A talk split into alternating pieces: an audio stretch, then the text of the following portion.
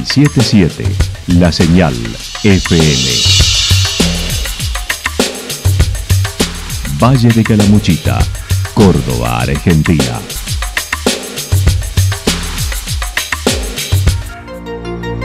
El más completo resumen de las noticias de la región, encontralos todos los días a las 12 y 30, a las 16 y a las 22 horas.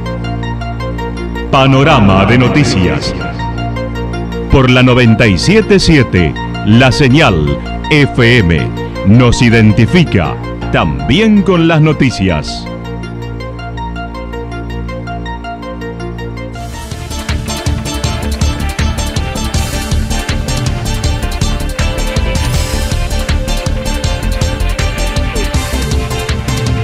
A esta hora hacemos un repaso por la información regional a través de los títulos. Ayer una fumigadora dejó sin energía a unos 60.000 habitantes y turistas en Calamuchita.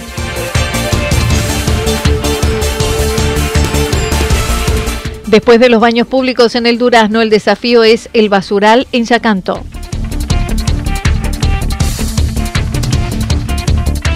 Villa Ciudad Parque, hechos vandálicos, reuniones con el gobierno provincial y trabajo con la comunidad regional. La actualidad en síntesis. Resumen de noticias regionales producida por la 977 La Señal FM. Nos identifica junto a la información.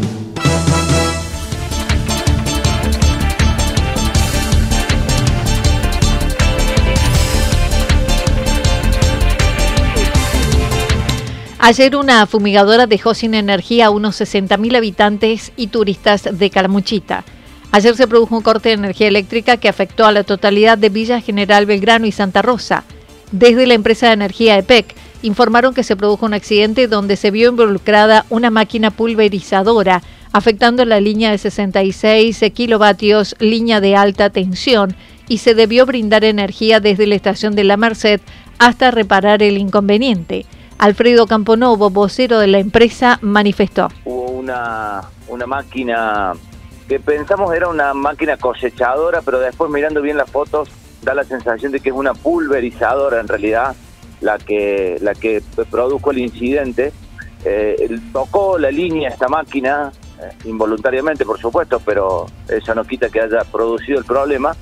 Eh, tocó la, la línea, una línea de alta tensión, una línea de 66 kilovolts que va, o que alimenta, mejor dicho, a Santa Rosa, Villa General Belgrano, la cooperativa de Santa Mónica, todo, toda esa zona, ¿no? Obviamente al entrar en contacto uno de los brazos de la, de la máquina, no sé si han podido ver las fotos, eh, lo que produce es que salga de servicio esa, esa línea de, de alta tensión, dejando sin suministro a toda la zona. Lo que se hizo rápidamente fue alimentar parte de la demanda a través de la estación transformadora La Merced el operario de la máquina sufrió algunas heridas, por lo que fue trasladado al hospital regional. Podría haber tenido consecuencias graves, ya que por el alto voltaje que tienen esas líneas, las gomas de las máquinas se derritieron. Pudo eh, restablecer toda la demanda, o sea, todo, todo lo que el consumo que teníamos a esa hora en Villa General Belgrano y en parte de Santa Rosa, pero otra parte evidentemente quedó sin servicio, lo mismo que la cooperativa de Santa Mónica. Afortunadamente no tuvimos que lamentar víctimas en, cuanto al chofer de esta, de esta pulverizadora, porque imagínense ustedes, se trata de una descarga de 66 mil voltios, tanto que esta descarga hizo que las cubiertas, es decir, las gomas de, de esta maquinaria agrícola prácticamente se derritieran, ¿no? Y bueno, después lo que se hizo obviamente es iniciar todo el trabajo para desenergizar toda la línea completa, retirar esa máquina cosechadora como se pudo del lugar donde había se había producido el, incidente para después poder volver a restituir el servicio que ocurrió en, las horas de anoche, ¿no? En horas de la noche se restituyó todo el servicio, ya que la zona del barrio Santa Mónica fue la más afectada. O, o a la revisión que se hizo de la línea llevó este tiempo de ir recorriendo, viendo que estaba todo en orden, que no había nada fuera de lugar ni con riesgo eléctrico y se fue restituyendo el servicio en, todas las zonas. Algunas lo recuperaron antes y otras lo recuperaron después porque además de esta línea de alta tensión que llega a la estación transformadora de eh, Santa Rosa de, de, Calamuchita, salen distintos distribuidores ya de media tensión, ¿no? Entonces, bueno, se fueron restituyendo estos distribuidores que habían quedado sin energía para que después sí pudieran tener eh, o que se restituyera definitivamente en toda la zona el servicio entrada a la noche. Acerca de la ola de calor, dijo no debería haber inconvenientes con el suministro en toda la provincia, ya que EPEC se ha venido preparando para esta época del año con tareas preventivas y de mantenimiento. Después de los baños públicos en el Durazno, el desafío ordenar el basural en Chacanto. El pasado jueves se inauguraron los baños públicos en el paraje El Durazno, que cuenta con planta depuradora, evitando contaminar las napas.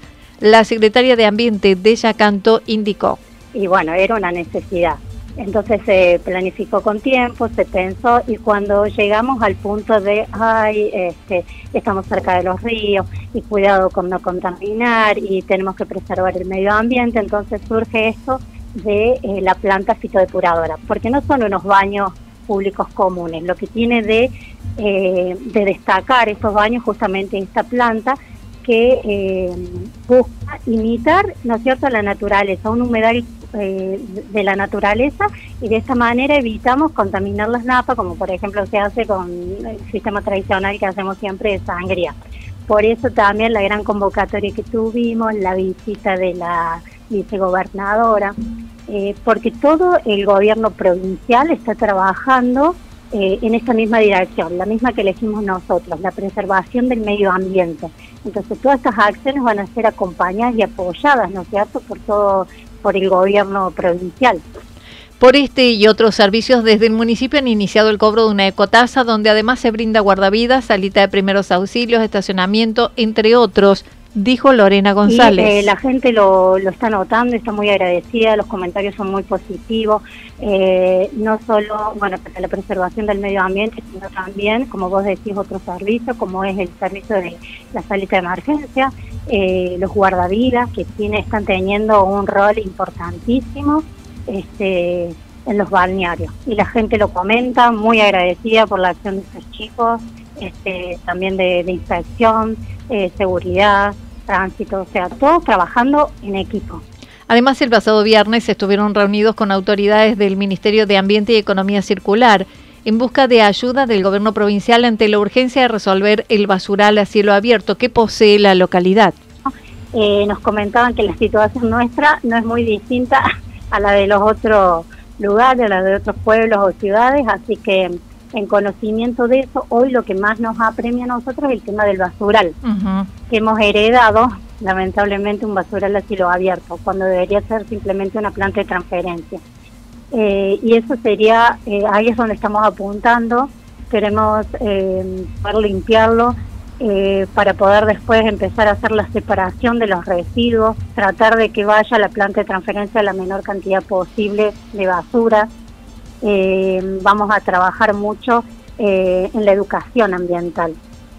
Una vez que pase la temporada, que es lo que hoy nos apremia a todos los pueblos turísticos, empezar a trabajar desde la escuela, con la gente, con la comunidad, en lo que son eh, talleres, jornadas de educación ambiental y poder empezar a concientizar lo que genera la basura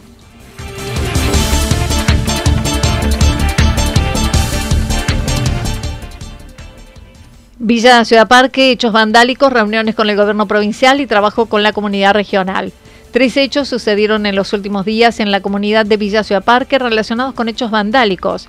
El jefe comunal manifestó uno de ellos fue en el lugar donde tienen la bomba del tanque que abastece de agua a un sector de la localidad, encontrándose una ventana rota, robo de cables y fusibles que generó falta del servicio.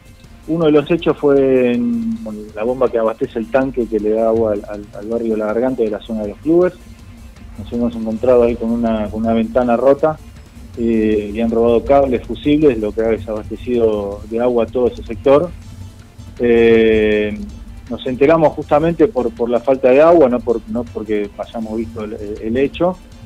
Por suerte, rápidamente en nuestra, área de agua los trabajadores eh, al otro día, ya alrededor de mediodía, pudieron solucionar el problema, pero la verdad que fue una situación, se cortó el agua, por ejemplo, como nos suele pasar a veces, se cortó, perdón, la luz, y eso hace que las bombas no funcionen, sino que tienen que ver con un hecho que nos llama la atención, un hecho de violencia, un hecho de, de- de, evidentemente de, de querer perjudicar a la eh, porque lo que se han llevado en términos materiales realmente no es para nada significativo, así que bueno, eso está solucionado por suerte, pero bueno, nos va a quedar una sensación muy muy fea. Otro hecho se registró en el domicilio particular de la jueza de falta, Soledad Leguizamón, que días antes de a- fue agredida verbalmente y tiraron pintura en su vivienda. y lamentablemente en su casa sufrió un atentado donde le han tirado unas bombas de pintura y le han cortado la luz por la luz eh, por la noche y bueno ese hecho ya obviamente están todas las denuncias hechas está la investigación en curso. Vamos a ir y, con todo porque nos parece que esto merece tener eh, un- una aclaración. Eh, no podemos dejar que, este tipo de hechos sucedan. Eh, ni en nuestro pueblo, y parece no tiene que suceder en ningún lado, a nosotros nos toca hoy atender nuestra localidad. Me parece que son cosas que hay que llegar e ir hasta las últimas consecuencias, porque no podemos permitir que en un pueblo que es totalmente pacífico eh, pasen estas cosas. Y de hecho, eh, nuestra comunidad siempre, si hay algo que se caracterizó, se caracteriza tolerar las ideas de los demás, por vivir en un ambiente pacífico, y estos hechos para nada tienen lugar en nuestra localidad. Sí, puntualmente tuvo dos o tres casos días Difíciles. previos a- al atentado, eh, donde se sintió violentada Ajá. en diferentes, en dos o tres situaciones diferentes.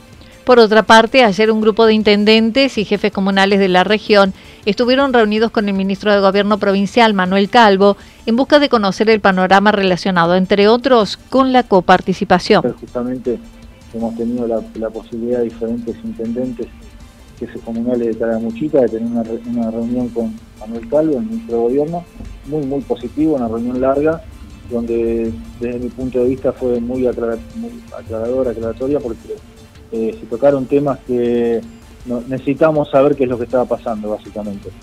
Se hizo un análisis también de, la situación nacional con respecto al gobierno de la provincia de Córdoba, también muy productivo, se habló del censo, de la falta del censo, que, todavía no salieron los, resultados por localidad y que el gobierno automáticamente, a partir de, esa, de, esos resultados del censo, me parece que hay que empezar a hablar eh, con más, con, más eh, insistencia y continuidad, porque no puede ser que después de un, van a ser dos años este año, todavía no tengamos los resultados del censo por localidad, lo cual a nosotros particularmente y a otras localidades del Valle de Calamuchita le va a permitir mejorar su ingreso en la coparticipación, donde automáticamente, eh, dicho por el ministro Manuel Calvo, el gobierno de la provincia de Córdoba tiene que, tiene que tomarlo en términos legales y automáticamente aumentar la coparticipación También se refirió a la integración en la comunidad regional, luego que la localidad estuvo integrada el grupo disidente de Encuentro Calamuchitano. En breve se realizará la elección de autoridades y trabajo conjunto en ese espacio.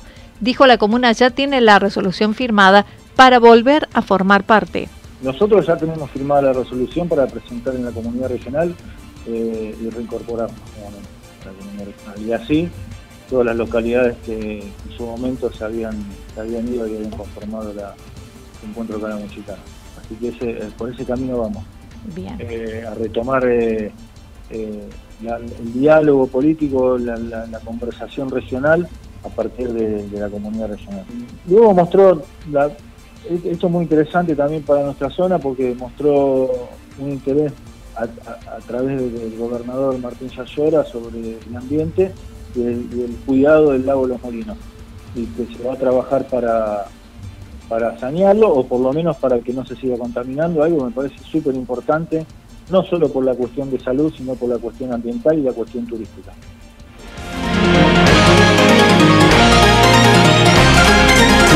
Toda la información regional actualizada día tras día. Usted puede repasarla durante toda la jornada en www.fm977.com.ar. La señal FM nos identifica también en Internet.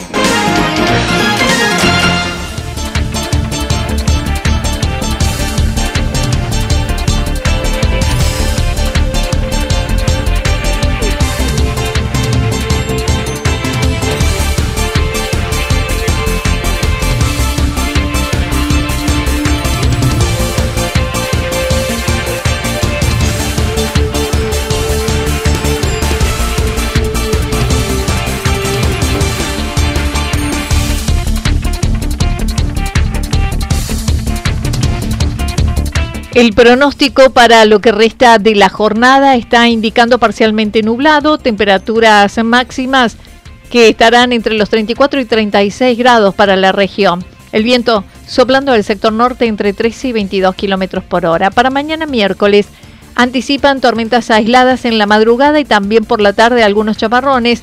Temperaturas máximas entre 35 y 37 grados, mínimas entre 18 y 20 grados.